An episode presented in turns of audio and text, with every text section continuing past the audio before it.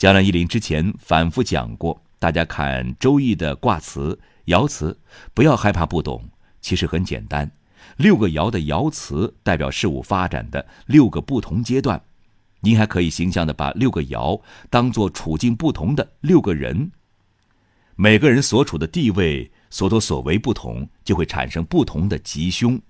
六个爻，或者说这六个人的吉凶是这样的：初六，柔顺的服从九二这个强者，阴阳投合得以上升；九二，刚强，所处位置中正，又心怀诚信，必然上升；九三，阳刚而又谦逊和气，顺利上升，如入无人之境；六四。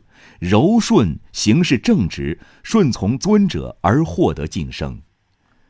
六五柔顺又能广结人缘，如拾级而上。上六大脑昏昧，有点糊涂，但依然上升，但势头渐消，需加强戒备。大家可能会发现，这升卦爻辞的一个特点：六个爻的爻辞中，居然没有一个凶、救、毁、令之类不吉利的词语。怪不得大家都喜欢晋升呢，升当然是件好事了。那么，我们从升卦中能体会到什么样的道理呢？我们如果看过《周易》原文的话，会发现一个问题：从六十四卦的顺序来讲，萃卦之后为升卦，这样的安排是有道理的。序卦传中说：“萃者聚也，聚而上者谓之升，故受之升。”就是说，各种人才聚集在一起，其中优秀的一部分会上升。同时，我们也可以体会出，想要让自己事业上升，就需要聚集优秀的人在自己身边，多多积累人脉。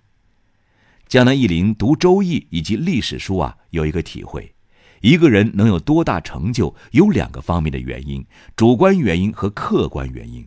这样说起来，好像在讲哲学课。江南一林再通俗一点讲，一个人能取得多大成就，由这个人所处的历史潮流或时势以及个人禀赋和努力决定。咱们先说第一点，如果我们能顺应历史潮流，融入社会发展的趋势，就能吃到社会发展的红利。站在风口上的二师兄能打得过孙悟空，说的就是这个道理呀。随便举一个历史的例子，汉高祖刘邦。以及他那帮沛县的穷哥们儿，如果不是生在秦朝末年，而是生在汉武帝、乾隆、雍正年代，或者是其他和平年代，他们就是一些普通农民。萧何这样的人或许能考上个秀才，甚至举人，但仅此而已。朱元璋也是如此。如果不是在乱世，他那和尚估计是要当到底了。